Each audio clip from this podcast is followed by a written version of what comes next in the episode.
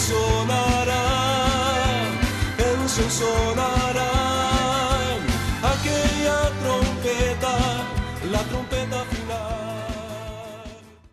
La Iglesia de Cristo de los Ministerios Llamada Final en Phoenix, Arizona, presenta su programa Llamada Final. Conscientes de que vivimos los últimos tiempos y que la humanidad necesita escuchar la verdad eterna de Dios, presentamos el siguiente programa con el pastor José Arriaga. Con ustedes, el pastor José Arriaga con el mensaje de la palabra de Dios.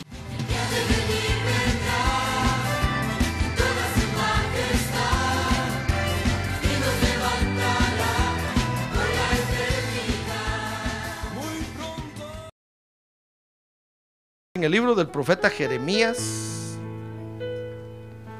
capítulo 20, y vamos a leer los versos 7, 8 y 9. Jeremiah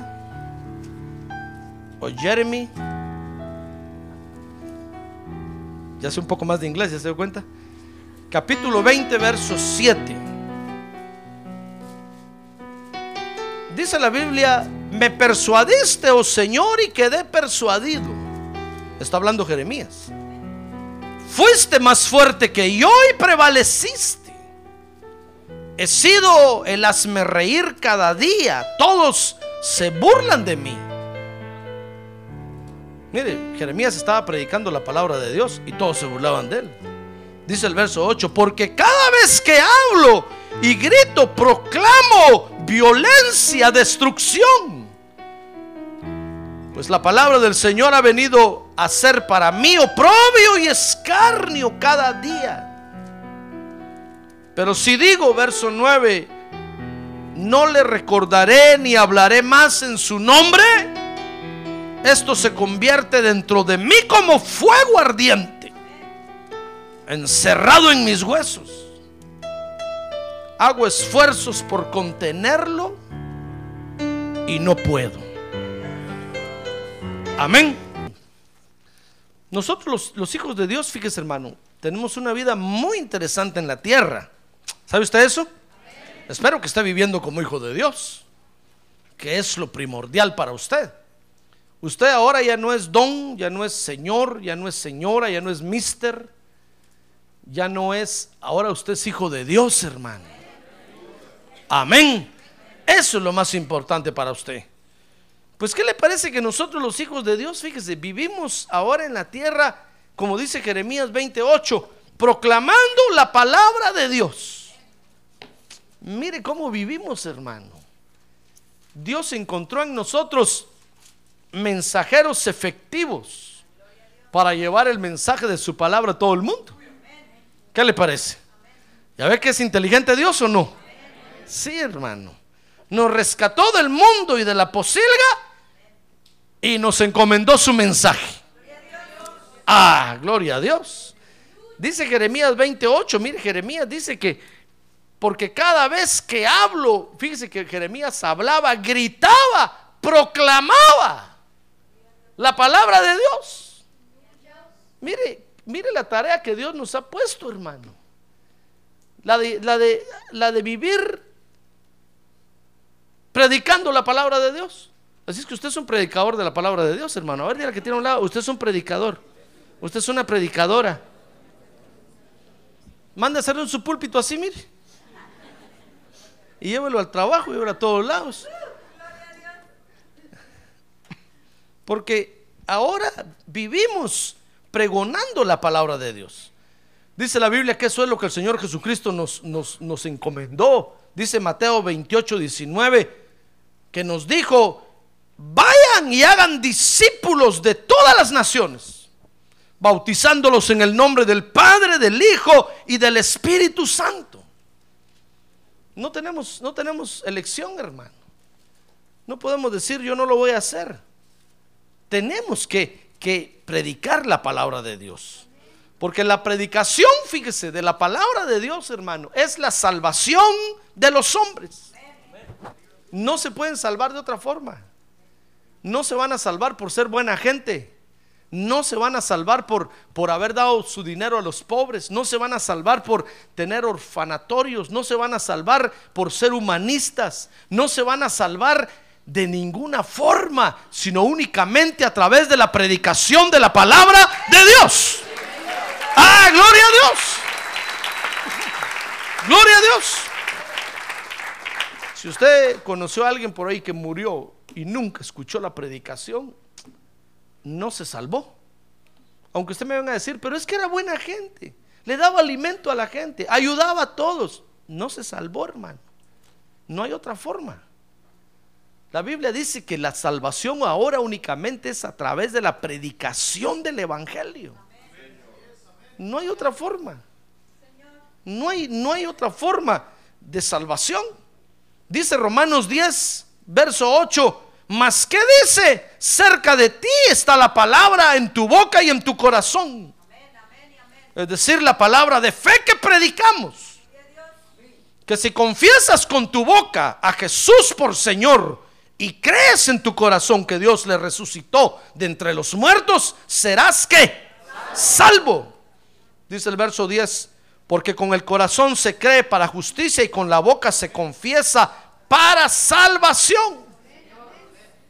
Mire, la salvación de los hombres únicamente está a través en la palabra, en la predicación de la palabra de Dios, porque tienen que aceptar el sacrificio que Cristo hizo en la cruz. No hay otra forma. Mire la tarea que Dios nos encomendó, hermano. Usted tiene en las manos la salvación de los hombres. ¿Qué le parece? ¿Qué le parece? De usted depende la salvación de sus vecinos de sus compañeros de trabajo. Mire lo que Dios le dio. No estamos hablando de algo terreno. No estamos hablando de algo que va a perecer. Estamos hablando de la eternidad, hermano. Mire lo que Dios nos dio. El poder que nos dio. La predicación de la palabra de Dios es la salvación de los hombres. Pero también la predicación de la palabra de Dios es la manifestación del poder de Dios en la tierra. Mire, mire qué importante es la predicación del Evangelio. Dice Romanos capítulo 1, verso 15, que la predicación es el poder de Dios. Se lo voy a leer. Dice, así que por mi parte, dice el apóstol Pablo, ansioso estoy de anunciar el Evangelio también a vosotros que estáis en Roma. Le está escribiendo a los de Roma. Porque no me avergüenzo del Evangelio pues es el poder de Dios para la salvación de todo el que cree, del judío primeramente y también del griego. Ah, gloria a Dios. A ver, diga, gloria a Dios. Mire cómo, cómo, es importante la predicación del Evangelio. Es, el, es la manifestación del poder de Dios, hermano. Mire, el Dios que hizo el universo, los planetas, toda clase de, de de energía que existe. Toda clase de ley física y química que existe. Qué poder el de nuestro Dios, hermano. Yo siempre he creído, fíjese que Dios, Dios no se sentó a, a, decir, bueno, la ley de la gravedad de la Tierra va a ser 9.8 metros sobre segundo al cuadrado para que cada, cada, vez que alguien brinque vuelva a caer a la tierra. Yo no creo que Dios se puso a hacer eso, fíjese. Yo lo que creo es que ya Dios lo hace así todo, porque así es Él. Todo lo que hace le sale bien hecho. Y las leyes inmediatamente se integran y forman parte. ¡Ah, gloria a Dios! ¡Qué poder el de nuestro Dios, hermano! Usted dirá, pastor, ese sí es poder que Dios haga un planeta, que Dios haga, un, haga nacer una estrella en el universo, que Dios haga morir una estrella en el universo, teniendo tantas clases de gases, de, de químicos, que Dios haga arder el sol tanto tiempo. Ese es poder de Dios. Pues ¿qué le parece que dice la Biblia que el poder más grande de Dios es la predicación del Evangelio? ¡Ah, gloria a Dios! Hermano. Mire, todo, lo, todo el poder de Dios que usted ve en el universo y en todas partes se queda pequeño comparado con la predicación del Evangelio. Ch, mire, miren qué asunto estamos metidos nosotros, hermano. Nos fuimos a meter en el centro del poder de Dios. Nos metimos en el ojo del huracán. ¿Con qué razón los ángeles se nos quedan viendo y han de decir estos a qué hora se metieron ahí? ¿Quién les daría el permiso para meterse? Se metieron hasta la cocina.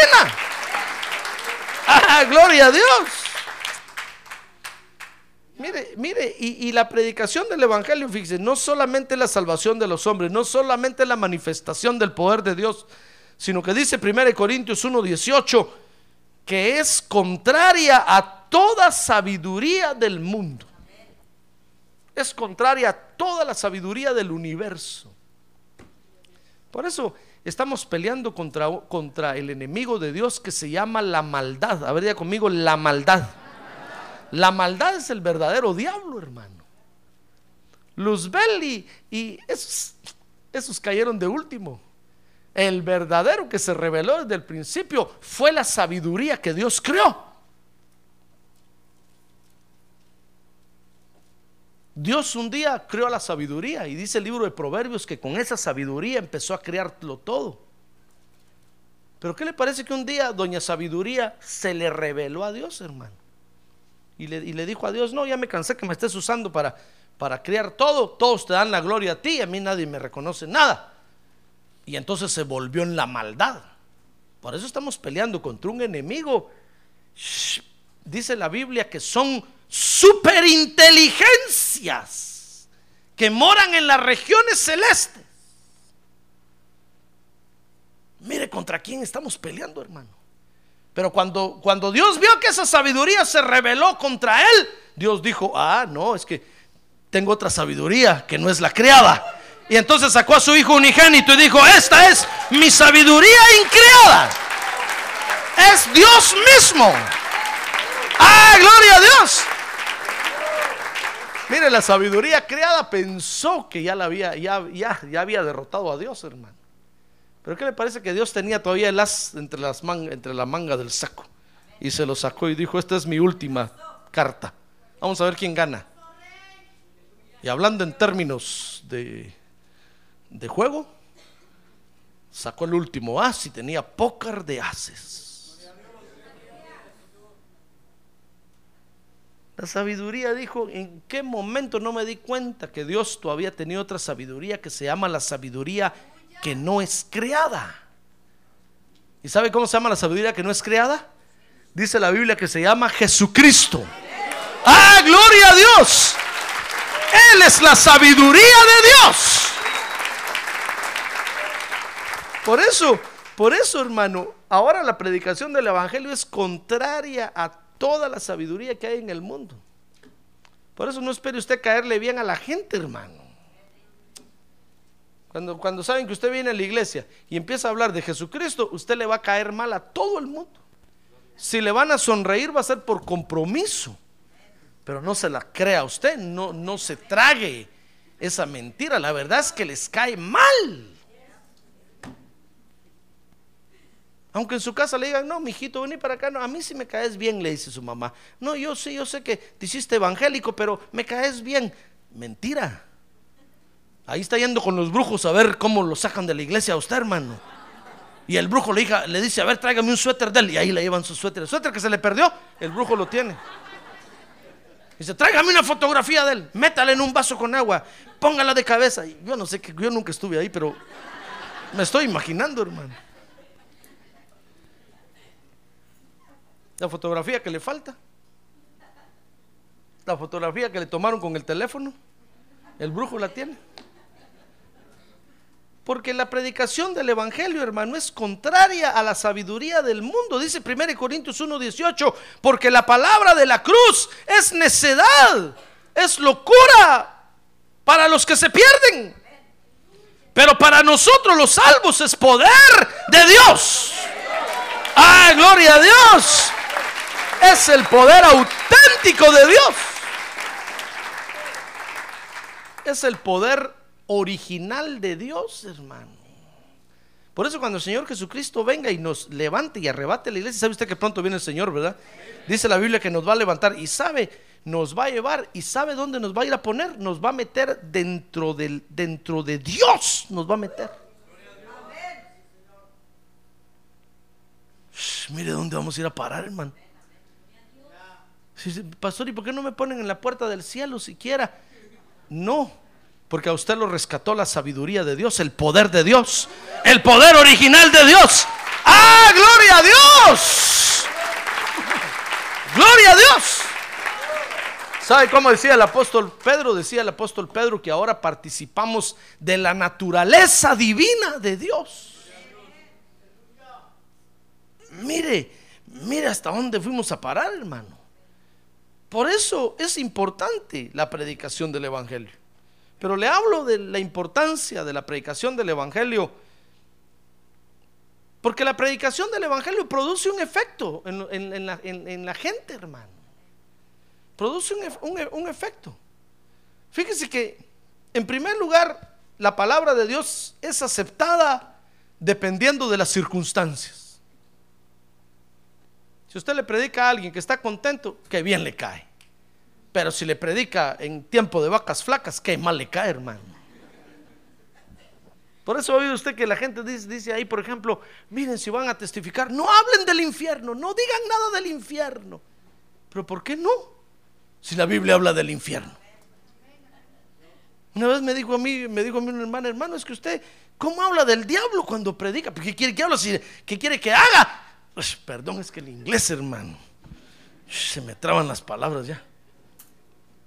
Estoy tan emocionado que mezclo el inglés con el español.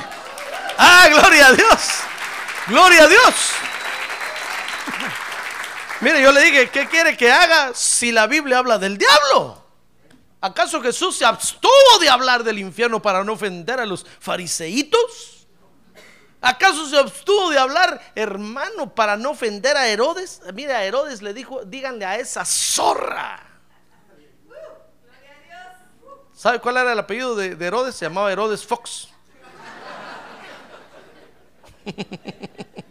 el zorro. ¿Sabe dónde terminó el zorro al final después de ver tanta serie del zorro? De presidente. Solo que se quitó los antifaces. Pero mire, hermano, lo que pasa es que a la gente, la gente va a recibir la predicación de la palabra de acuerdo a lo que esté viviendo, hermano. Si es su cumpleaños y le llevaron pastel y en ese momento llega usted y le dice, mire, Jesucristo lo ama. Oh, dice, gloria a Dios, eso me gusta. Porque es su cumpleaños. Mejor si le lleva un regalo.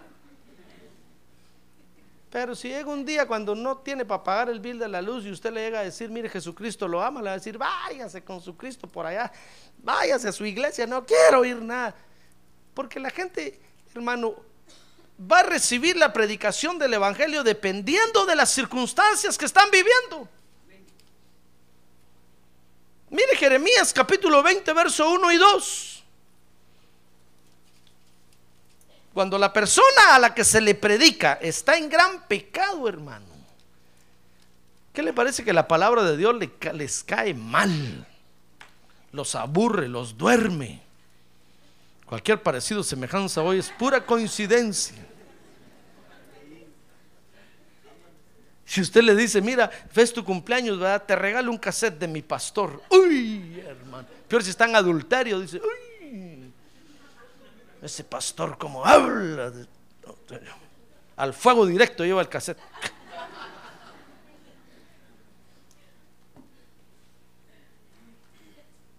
Porque si nosotros estamos en gran pecado, la palabra de Dios nos cae mal, hermano. Ya no lo pongamos allá afuera, pongámoslo ahora aquí adentro. Cuando yo predico y usted ese día vino con un pecadazo, antes de entrar a la puerta ahí todavía se lo echó. Y en eso predico yo, hermano. Uh. Usted dice, ¿dónde está la ofrenda que di? Devuélvanme la ofrenda. Devuélvanme mis diezmos. Ese pastor, ¿cómo es de abusivo? Pues sí, pero es que no es culpa del predicador, hermano. Es culpa de la palabra de Dios. Usted si quiere pelear con algo o con alguien, peleese con la palabra de Dios. No con el predicador.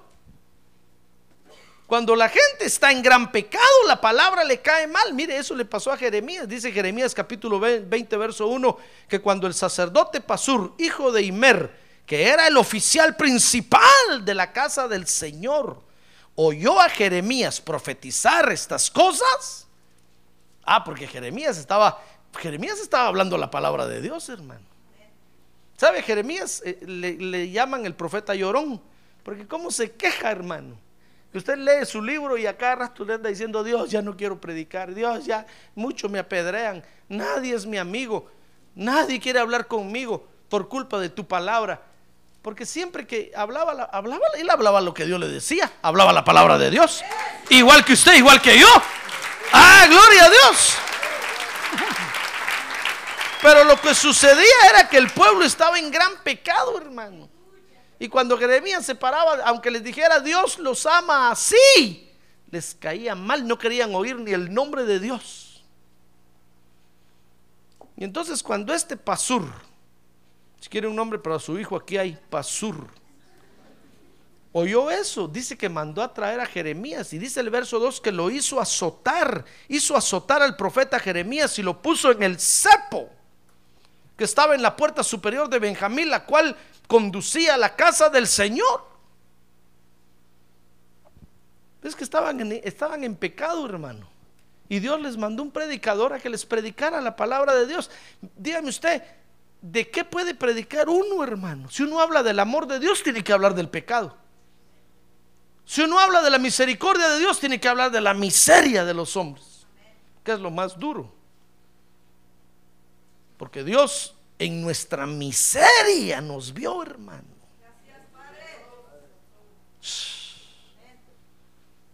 Y ahí se conmovió y tú y nos levantó. Eso es misericordia. Misericordia quiere decir amor por lo miserable. Ah, gloria a Dios. Ah, pero la gente, la gente cuando está en gran pecado quisiera que uno solo le hablara de qué? Si uno habla del cielo, tiene que hablar del infierno. Es la contraposición. Si habla de Dios, tiene que hablar del diablo, de la maldad. Es la contraposición, hermano. No hay evangelio de solo una parte. Por eso, no se asuste. Cuando usted hable del evangelio, hable del evangelio cabal. Si usted a alguien le tiene que decir, mira, si no te arrepentiste, vas a ir al infierno, dígaselo. Porque el día de mañana este se va a convertir y le va a venir a decir a usted, nunca me dijiste que me iba a ir al infierno, ¿verdad? Siempre me decías que estaba bien así, que iba para el cielo y iba para el infierno. La gente va a recibir la palabra de Dios dependiendo de lo que esté viviendo, hermano. Pero si a usted Dios lo mandó a un lugar, lo puso en un lugar, es para que pregone la palabra de Dios, hermano. Por supuesto que usted tendrá que usar de astucia y sabiduría si en el trabajo le han dicho, no me vuelvo a abrir la Biblia nunca más aquí, tenga cuidado, cómprese una chiquita así. O compre una electrónica. Entonces el jefe va a pensar que usted está haciendo su trabajo y está leyendo la Biblia en la computer. Pero cuando la gente está en gran pecado, la palabra le cae mal. Le cuento esto para que cuando usted se encuentre a estas personas sepa a lo que se va a enfrentar. Me acuerdo que una vez yo fui a predicar a una iglesia y cuando terminé yo bajé contento, hermano, era una bendición de Dios. Y el pastor me llamó a su oficina así, dije, ahorita me va a dar una ofrenda tremenda. Una regañada me dio, hermano. En ese tiempo yo era obrero de la iglesia, pues me mandaban a predicar a una iglesia, a otra iglesia. Dijo, mira, vení para acá. ¿Por qué predicaste de eso? Dije, pues es la palabra de Dios lo que Dios me dio. Yo me quedé asustado, hermano. Es lo que Dios me dio, le dije. Es que el hermano fulanito va a pensar que yo te conté. Solo me quedé viendo y dije, mira, es tu problema. ¿Quién es el pastor aquí? Pues yo, pues es tu problema, mira cómo salir, le dije. Yo solo soy predicador, ya cumplí, si no me das ofrenda, ni necesito, ahí nos vemos, le dije. Adiós. Me fui para mi casa. Me dijo, es que va a pensar que yo te conté el problema que tiene. Toda su vida le predicaste. ¿Y qué quería que yo hiciera, hermano? Si es la palabra de Dios. Ah, gloria a Dios. Por eso, cuando usted se enfrente a esas situaciones, hermano, así es. La, la predicación del Evangelio así es. La gente está en pecado, la palabra de Dios le cae mal. Dice Jeremías 20, verso 3, que cuando están así en pecado es cuando, es cuando más les cae con la palabra de Dios, hermano. Por eso, si usted vino aquí conmigo y me contó su problema y oré por usted, aguántese porque ahora le voy a predicar a usted. Y si me aguanta, qué valiente es, hermano. Dios lo va a restaurar. Ahora, si usted dice, no, ya no vuelvo a venir a esta iglesia, ese pastor ya está hablando de mí. Pues sí, de usted estoy hablando para que Dios lo sane. Hasta me señala, sí lo señalo. Porque para que Dios lo sane, hermano, no hay otra forma. No le digo que es todo el poder de Dios, la predicación del Evangelio. El Dios que lo hizo a usted. Ah, gloria a Dios. Mire, dice Jeremías 23. Y al día siguiente, cuando Pasur soltó a Jeremías del cepo, Jeremías le dijo: Mira, hermano, a este predicador no se le acababan los mensajes. ¿Sabe? Dice que le dijo: No es Pasur el nombre con el que el Señor ahora te llama, le dijo. Mira, Pasur, le dijo: El Señor te cambió nombre. Ahora te puso Magor Misabib.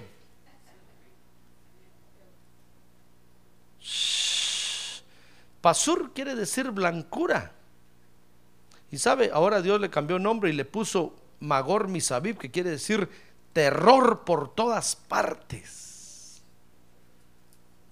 Mire qué condenación más terrible, dice el verso 4, porque así dice el Señor, he aquí te voy a convertir en terror para ti mismo y para todos tus amigos.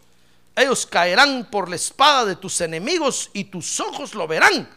Entregaré a todo Judá en manos del rey de Babilonia y él los llevará. Mire, mire qué condenación más terrible le cayó a este hombre, hermano, por despreciar la palabra de Dios.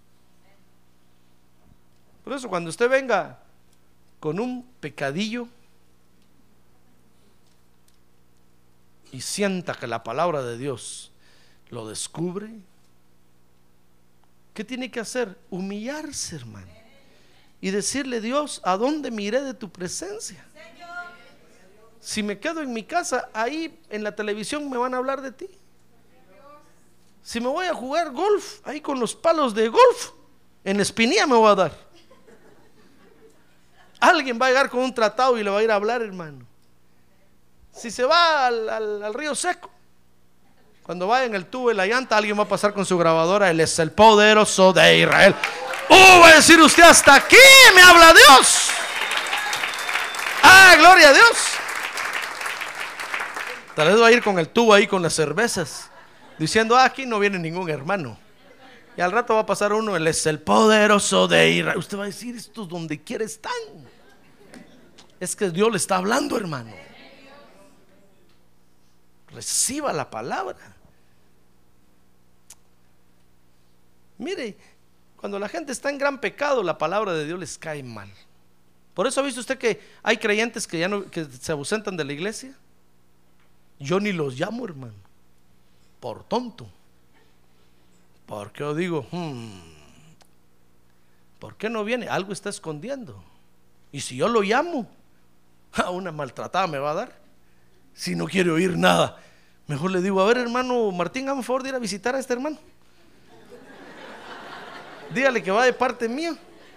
Y el hermano dice, muy bien, hermano, ¿cómo no? Eh, hermano, después le digo, hermano, ¿cómo le fue? ¿No le tiraron los perros? ¿No le tiraron agua?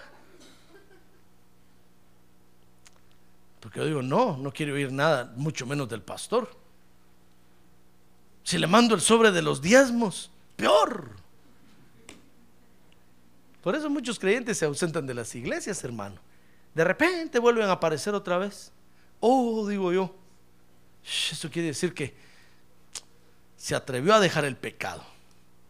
Porque cuando la gente está en gran pecado, hermano, entonces no quieren oír nada de la palabra de Dios, les cae mal. Cuando usted esté pregonando el Evangelio, mi estimado hermano, ahí en el trabajo, va a encontrar gente en pecado que se va a reír de usted, se va a burlar de usted. No le haga caso. Es porque le está dando, le está poniendo el dedo en la llaga. ¡Ah, gloria a Dios! Gloria a Dios. Solo tenga cuidado. Aléjese unos tres metros. Porque no va a hacer que le tiren una manada. Pero, pero, pero la gente recibe, fíjese, la palabra de Dios dependiendo de las circunstancias. Hay otras circunstancias. Fíjese que cuando la persona está viendo las maravillas de Dios, ah, recibe la palabra de Dios con gozo, hermano. Mire, cuando, cuando la persona tiene buen trabajo, está contenta, está contento con toda la familia aunque usted le hable del infierno, de los siete infiernos para abajo, de las siete llamaradas de fuego, de, los dragones, que usted le hable de lo que... dice, me interesa, qué bonito. Siga hablando, pastor, siga predicando. Porque está viendo las maravillas de Dios. Ya ve que las circunstancias nos mueven. Dice Josué 24, 16. Y el pueblo respondió en el libro de Josué. Mire, ahí el, pueblo estaba viendo las maravillas de Dios. Entonces dice el, capítulo 24, verso 16, que el pueblo le respondió y le dijo, lejos esté de nosotros abandonar al Señor para servir a otros dioses. Porque el Señor nuestro Dios es el que nos sacó a nosotros y a nuestros padres de la tierra de Egipto, de la casa de servidumbre. Mire, estaban viendo las maravillas, ¿se da cuenta? Entonces no estaban pensando en irse de la iglesia, hermano. Cuando, mire, cuando el Espíritu Santo se derrama aquí y nos emborracha, ahí lo mira usted gritando, No me voy de aquí, pastor. ¡Ah, gloria a Dios. Digo, uh, borrachín. Ahí anda bien borracho, gritando. Hasta las jugas le sale. Porque está viendo las maravillas de Dios. Por eso, por eso nosotros primero le cantamos a Dios y adoramos a Dios, hermano. Porque entonces el Espíritu Santo ha descendido y lo ha emborrachado a usted.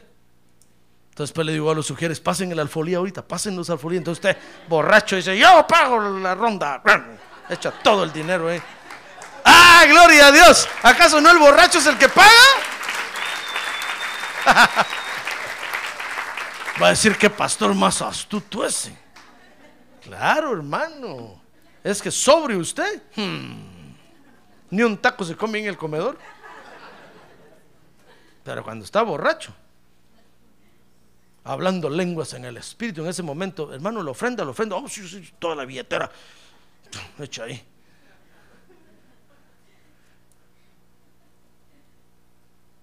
Porque cuando uno está viendo las maravillas de Dios, hermano, oh, qué bien cae, qué, qué bonito es que le hablen a uno de Dios. Mire, el pueblo de Israel estaba viendo las maravillas de Dios ahí y, Josué les dijo, miren, mejor no le sirvan a Dios. Ustedes son malos, no van a aguantar. dijeron, vamos a aguantar. No, si yo los conozco, ¿se van a echar? No, vamos a oír la palabra de Dios, le vamos a servir. Porque nos sacó de Egipto, porque nos abrió el mar rojo. Vamos a... Uy, hermano, qué bonito es cuando a uno lo invitan a predicar a una iglesia donde todo está bien. Qué bonito es, hermano. Ah, pero cuando uno lo invitan a aplicar a una iglesia donde hay problemas,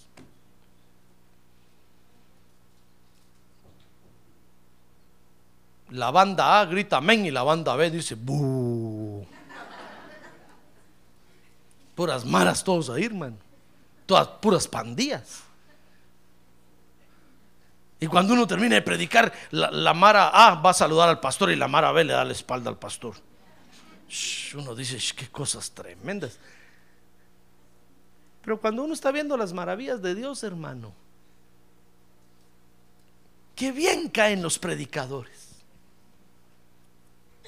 ¿No le ha pasado a usted que cuando testifica en su trabajo a veces a un, amigo ahí que, que, le acaban de aumentar el salario, uh, lo bendice a usted, hermano, y le dice, mira, ¿cuándo vienes a mi casa? Me acaban de aumentar el salario porque yo sé que Dios es bueno, Dios me ama, sí, Dios te ama, Cristo te ama. Oh, hermano, que hasta, hasta la Biblia le compra a usted. Pero hay otras circunstancias, dice el libro de Esdras capítulo 10, verso 9, que cuando la persona ve los juicios de Dios, ah, recibe con gozo la palabra de Dios, hermano. Mire, por eso no hay cosa más hermosa que ir a predicar a los hospitales Porque ahí están todos en, las camas, no se mueven, hermano. Y están deseando que alguien les lea la Biblia, aunque sea Jehová es mi pastor, nada me faltará. Aunque sea el Salmo 23, que alguien les diga, que alguien, qué bonito. Todos ustedes, todos están bajo juicio de Dios. Todos quieren oír a, a los predicadores, hermano. Miren, no hay cosa más bonita que ir a la cárcel a predicar. Ay, todos están bajo juicio de Dios. Todos quieren oír a los predicadores. Dice, tráiganos por favor, que nos hablen, que oren por nosotros, que nos bendigan. Para que los jueces vean que somos buenas gentes. Para que nos saquen rápido de aquí. Mire, dice el libro de Esdras capítulo 10, verso 9. Que se reunieron pues todos los hombres de Judá y Benjamín en Jerusalén dentro de los tres días. Era el mes noveno, el día 20 del mes, y todo el pueblo se sentó a la plaza delante de la casa de Dios, temblando a causa de este asunto. Dice, y de la lluvia intensa. ¿Qué le parece que cuando Esdras llegó ahí a, Jerusalén? ¿Se acuerda que estaban restaurando el templo, verdad? Cuando Esdras llegó, hermano, los fue a encontrar a todos en pecado. Se habían casado con todas las mujeres de, ahí de alrededor de Jerusalén que no eran de Israel. Y entonces Esdras les sacó la, la Biblia, hermano, y les dijo, miren ustedes, sin vergüenzas, miren lo que hicieron. Eso está mal delante de Dios. Y dice que entonces empezó una lluvia terrible, hermano. Y como era una lluvia tan rara, to- todos se asustaron, dice ahí, Esdras 19. La lluvia era intensa, entonces dice el verso 10 que entonces se levantó el sacerdote Esdras y les dijo, vosotros habéis sido infieles y os habéis casado con mujeres extranjeras, añadiendo así a la culpa de Israel. Ahora pues, confesad al Señor Dios de vuestros padres. Mire, como la lluvia era intensa y estaban todos escuchando, hermano. No sé si porque no tenían a dónde irse o porque le tenían miedo a la lluvia. Y les dijo, haced su voluntad, separaos de los pueblos de esta tierra y de las mujeres extranjeras. ¿Sabe qué hicieron, hermano? Dijeron, amén, amén, señor predicador. Eso dice la Biblia, sí, eso voy a hacer. Se divorciaron de sus mujeres, les dieron a los niños y le dijeron, váyanse para su casa, váyanse para su aldea. Ustedes no son de Israel. Dejaron a todas las mujeres con todos los niños y se unieron los varones al pueblo de Israel. Qué bien les cayó el predicador. Porque cuando la persona, repito, está bajo el juicio de Dios, hermano, con gozo reciben la palabra de Dios. No le digo que cuando yo vine aquí a predicar al principio, pusimos un programa de radio y todo el mundo me invitaba a su casa, hermano. Me llamaban y me decían, ¿usted es el pastor? fulano?". Sí, yo soy. Venga a mi casa, quiero oír del Evangelio. Yo me iba corriendo, hermano. Llegaba y les abría la Biblia y le hacía un discipulado con ellos ahí. Decía, bueno, hoy es día lunes, mañana martes tenemos culto en la iglesia, los espero en la iglesia. No venían, hermano. Y dije, bueno, tal vez después otra familia, después y yo voy a visitar a todos. Que se me di cuenta que me estaban viendo la cara de tonto, hermano. Siempre los invitaba yo a la iglesia y nunca venían. Entonces me empezaron a llamar otra vez, les dije, no, no, no, no, muchas gracias. Vengan a la iglesia y hablamos. Y ahora ya aprendí más. Ahora les digo, venga a la iglesia. Después de verlos cinco años sentado ahí, tal vez le doy una cita. Porque me di cuenta que hay otros que vienen solo por hablar con el pastor y después se van y se desaparecen, hermano. Digo, no, sea miembro primero de la iglesia, oiga la palabra de Dios, escúchela. Es, es la palabra de Dios el que, la que, quien lo va a sanar o la que lo va a sanar a usted, no soy yo. Venga, escuche la palabra, recíbala con gozo y Dios lo va a sanar. Mire, mire los efectos que produce la palabra o cómo, o cómo la gente recibe la palabra de Dios, hermano. Le, le- le hablo de esto porque nuestra vida ahora, fíjese hermano, es pregonar el Evangelio. Y si usted de repente agarra a alguien de malas, no se va a asustar. Tal vez le va a sacar el machete, solo salga corriendo. O repréndalo en el nombre de Jesús, átelo, para que se quede con el machete en el aire, ¿sí, mire? Pero no va a decir, no, Señor, a este no le tenía que hablar.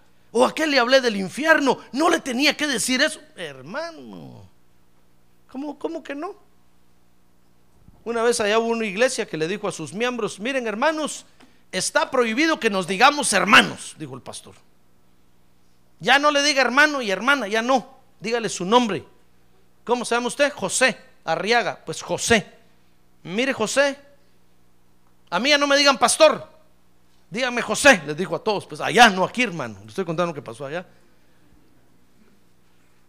Porque dijo, la gente no viene a la iglesia porque nos decimos hermano y hermana. Y se asustan. Usted me dice pastor y les da miedo. En cambio, si nos decimos nuestros nombres,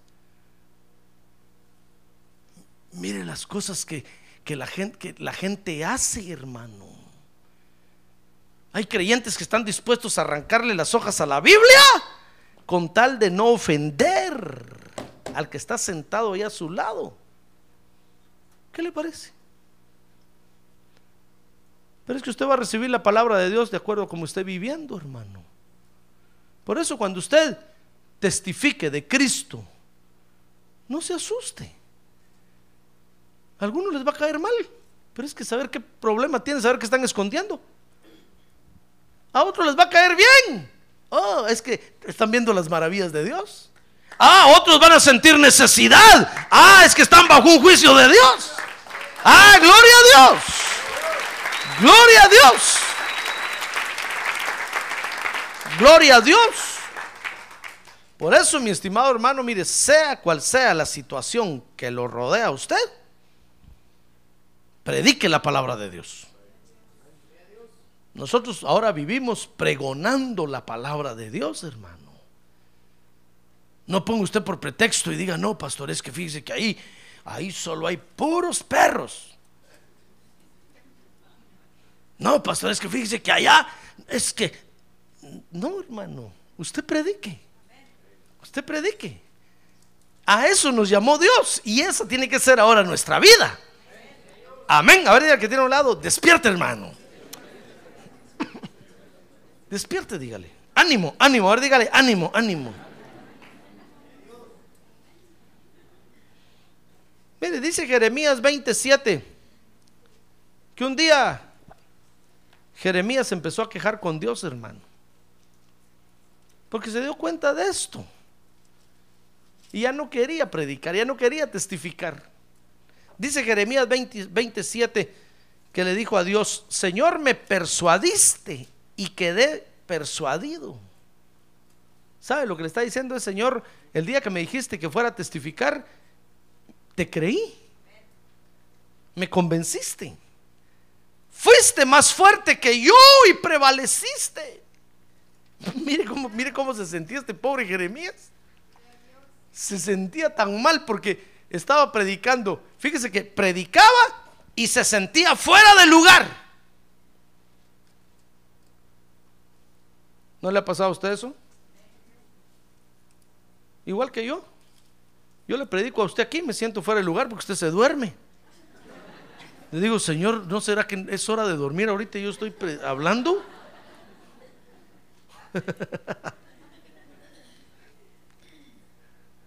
Fíjese que Jeremías predicaba, hablaba la palabra de Dios y se sentía fuera del lugar cada vez que hablaba.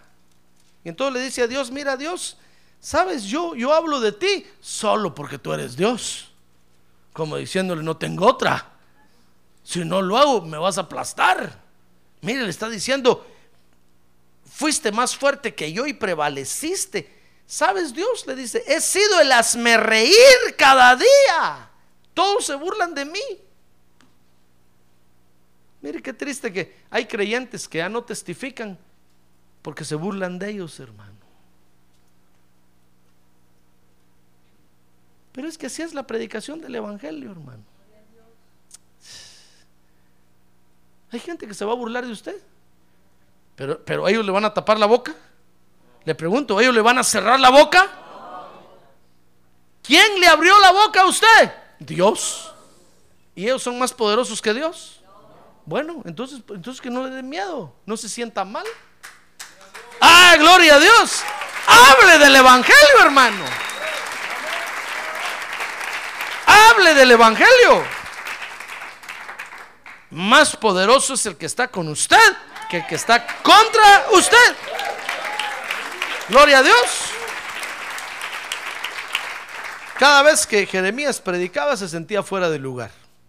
Dice Jeremías 28 que cada vez que Jeremías predicaba la gente lo veía y se burlaba de él, hermano. Dice ahí, mire, dice, porque cada vez que hablo, grito, proclamo violencia, destrucción. Pues la palabra del Señor ha venido a ser para mí oprobio y escarnio cada día. Mire, pero es que la gente va a recibir la palabra de Dios de, acuerdo a, a como esté, hermano. ¿Comprende eso? Usted tiene el poder de Dios en la mano. Eso es lo más importante. Y cada vez que usted habla del poder de Dios, la gente va a responder de acuerdo a como esté. Pero usted cumpla su tarea. Amén. Va a encontrar burladores, va a encontrar escarnecedores, va a encontrar, eh, ¿qué más le digo? Gente que lo va a hacer sentir mal por eso. Pero su tarea es pregonar el poder de Dios, hermano. Que es más grande que cualquier cosa que pueda haber en la tierra. La predicación de la palabra de Dios es contraria a la sabiduría del mundo. Por eso dice la Biblia que a Dios ahora le plujo salvar a los hombres con la locura de la predicación. Ah, gloria a Dios. Con la locura de la predicación. Pero es que habiendo tanta sabiduría en el mundo, habiendo tantos libros, hermano, usted va y le dice, acepte a Jesús como su Salvador, la gente se le queda viendo a usted. ¿Cuánto me va a costar el viaje en el, en el Discover? No, no tiene que ir a la NASA, aunque se haga masa.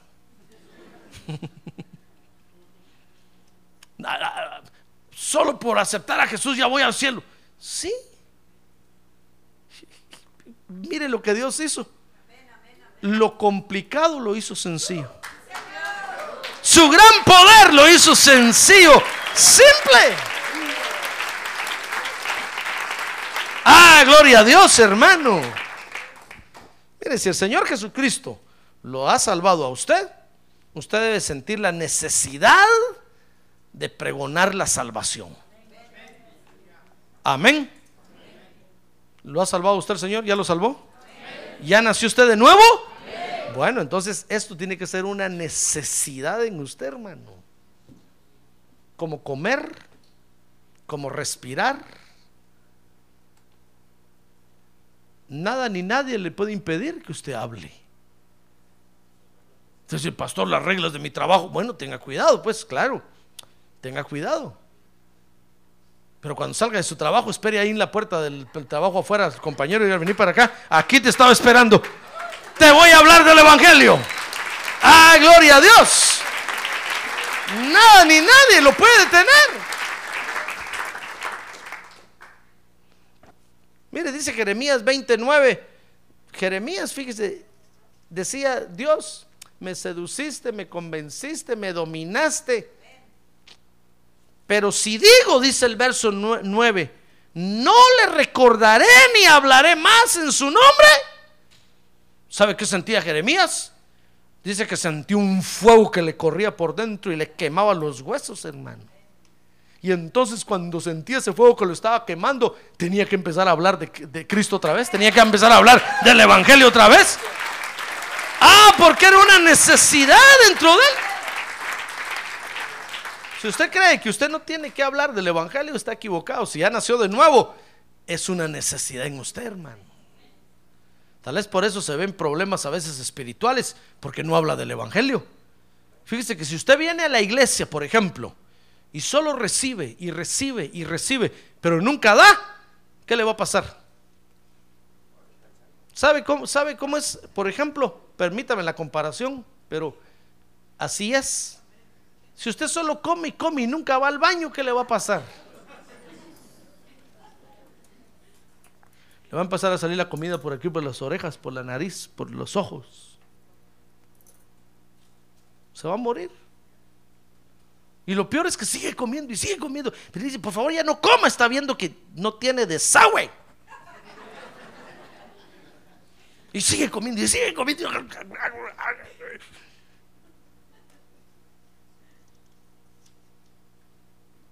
Por eso muchos creyentes tienen problemas espirituales. Porque vienen a la iglesia, qué bonito, adoran a Dios, oyen la palabra y nunca testifican, hermano. No van a aguantar. De repente dices que ya, no siento la presencia de Dios. Pues sí, si ya está muy lleno. Tiene que vaciarse. Tiene que dar de gracia lo que de gracia recibe. Ah, gloria a Dios. Por eso cuando oiga, usted un anuncio aquí de que hay día de evangelismo, véngase corriendo. Así entre el montón, no se siente hermano. Y ahí se para usted con ellos y da testimonio de que Jesucristo los salvó. Ahí se vació. Entonces empieza a venir a la iglesia y se empieza a llenar otra vez. ¿Comprende? Hay que vaciarse, hay que testificar, hermano. Mire, Jeremías sentía la necesidad cuando él decía, ya no, ya no voy a hablar porque siempre que hablo me apedrean. Le caigo mal a todo el mundo. Otros se burlan de mí. Entonces empezaba a sentir un fuego que le corría por dentro. Jeremías no podía estar callado. ¿Sabe, hermano? Porque veía el pecado en la gente. Oía lo que hacían, dice ahí Jeremías 20:10. Miraba cómo vivían. Y entonces eso, eso, lo hacía volver a hablar otra vez, hermano. No voy a decir, usted como me dijo una, una vez un hermano a mí, pastor, yo, yo yo no invito a ninguno a la iglesia porque en la iglesia hay mucho problema. ¿Y entonces a dónde los va a invitar? ¿A su casa? ¿Donde no hay problema? Es a la iglesia donde los tiene que invitar, hermano. Aquí está la iglesia preparada para recibirlos, para orientarlos y para enseñarles la palabra de Dios.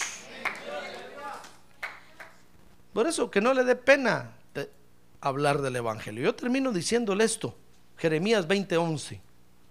Si usted habla del Señor, hermano, ¿sabe? El Señor lo va a respaldar. Porque usted está hablando de su palabra. No está hablando de la suya propia, no, está hablando de la palabra de Dios. Y Dios respalda su palabra, hermano. Si usted la habla, ¿cuánto más usted que su hijo? Con más alegría Dios lo va a respaldar. Dice Jeremías 20:11, pero el Señor está conmigo, dijo Jeremías. Y cuando Jeremías dijo, no, ya no voy a hablar más del Evangelio, más del Evangelio, a nadie le voy a hablar, sintió el fuego que lo consumía por dentro. Y entonces dijo, pero el Señor está conmigo como campeón temible. Por tanto, mis perseguidores tropezarán y no prevalecerán. Quedarán muy avergonzados, pues han triunfado pues no han triunfado. Tendrán afrenta perpetua que nunca se olvidará. Así vivimos nosotros los creyentes, ¿ya ve? Qué vida tan bonita, ¿verdad? A ver, diga, qué vida tan bonita tengo yo. A ver, diga, qué vida tan emocionante tengo yo. Ni nuestro presidente tiene esa vida, ni el presidente Bush tiene esa vida, hermano qué vida tan emocionante. Ahí va usted caminando en la calle con el poder de Dios adentro de usted. Ah, llega su trabajo con el poder de Dios dentro de usted. Ah, gloria a Dios, hermano. Tenemos que pregonar el Evangelio, porque es la salvación de los hombres y porque es la forma para que escapen del infierno. Amén. Cierre sus ojos. Cierre sus ojos. Qué bonito vivimos nosotros, hermano. ¿Se acuerda la vida que tenía antes? Ay, qué vida tan fea. Ahí vivía usted de cerveza en cerveza, de vicio en vicio. mire, mire dónde estaba entregando su energía, hermano. La policía lo perseguía, lo metían preso una vez, lo volvían a meter otra vez. Ah, qué tristeza. Por eso cuando la samaritana encontró a Jesús, hermanos, encontró la gloria de Dios. ¿Sabe qué hizo? Entró corriendo a Samaria a predicarle la palabra de Dios a todos. Los primeros, los primeros que se le juntaron fueron hombres, pues fueron los primeros que les predicó. Toda Samaria se convirtió al evangelio por esa mujer. Porque antes llevaba una vida de hombre en hombre, de hombre en hombre. Pero cuando de repente encontró al hombre llamado Jesucristo, su vida cambió. Y se dio cuenta que ahora su vida era diferente, hermano. Esa mujer dijo, ahora tengo que vivir para predicar el Evangelio. Y entró a Samaria y todo Samaria se convirtió, hermano. Mire qué vida tan bonita tenemos nosotros. Por eso Démosle gracias a Dios, créale gracias a Dios. A ver, póngase de pie y digámosle gracias Señor. Gracias por la vida que tengo contigo. Por eso me encanta ese canto porque estoy tan feliz en Jesucristo. Estoy tan feliz, ¿verdad? Me siento también. Me siento también en Jesucristo. Qué vida tan alegre, hermano. Vivimos pregonando el Evangelio de Dios. A donde quiera que Dios lo lleva a usted es una oportunidad para que hable del Evangelio. Para que pregone el Evangelio. Para que predique el Evangelio. Ah, esa es vida. A ver, levante su mano y dígale gracias, Señor. Gracias porque ahora tengo tu vida. Gracias porque tú eres mi vida ahora. Tú eres mi razón de vivir ahora, Señor. Eres mi razón de vivir. Padre, te damos gracias esta, en esta hora por la vida que nos has dado, Señor. Porque es una vida emocionante. Porque es una vida de pregonar tu palabra de Dios. Ah, porque tenemos el poder de Dios dentro de nosotros. Y lo llevamos a donde quiera que vamos. Gracias, Padre. Gracias por esa vida que nos has dado. Yo te doy gracias por la iglesia, Señor, por cada hermano, por cada hermana, por cada familia. Yo los bendigo porque ahora esa es su vida. Eso hacen ahora, Señor, pregonar tu palabra, dar testimonio de las maravillas que tú haces. Yo te pido que los fortalezcas para que lo sigan haciendo. Y los que no lo están haciendo, Padre, permites, permite que lo hagan, Señor, por favor, para gloria de tu nombre. Gracias te doy, Señor.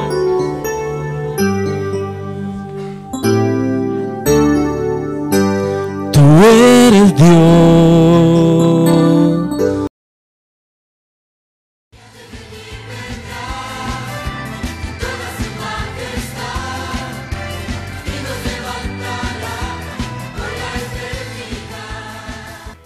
Iglesia de Cristo de los Ministerios, llamada final en Phoenix, Arizona, cumpliendo con la comisión de Joel 2.1, presentó su programa, Llamada Final.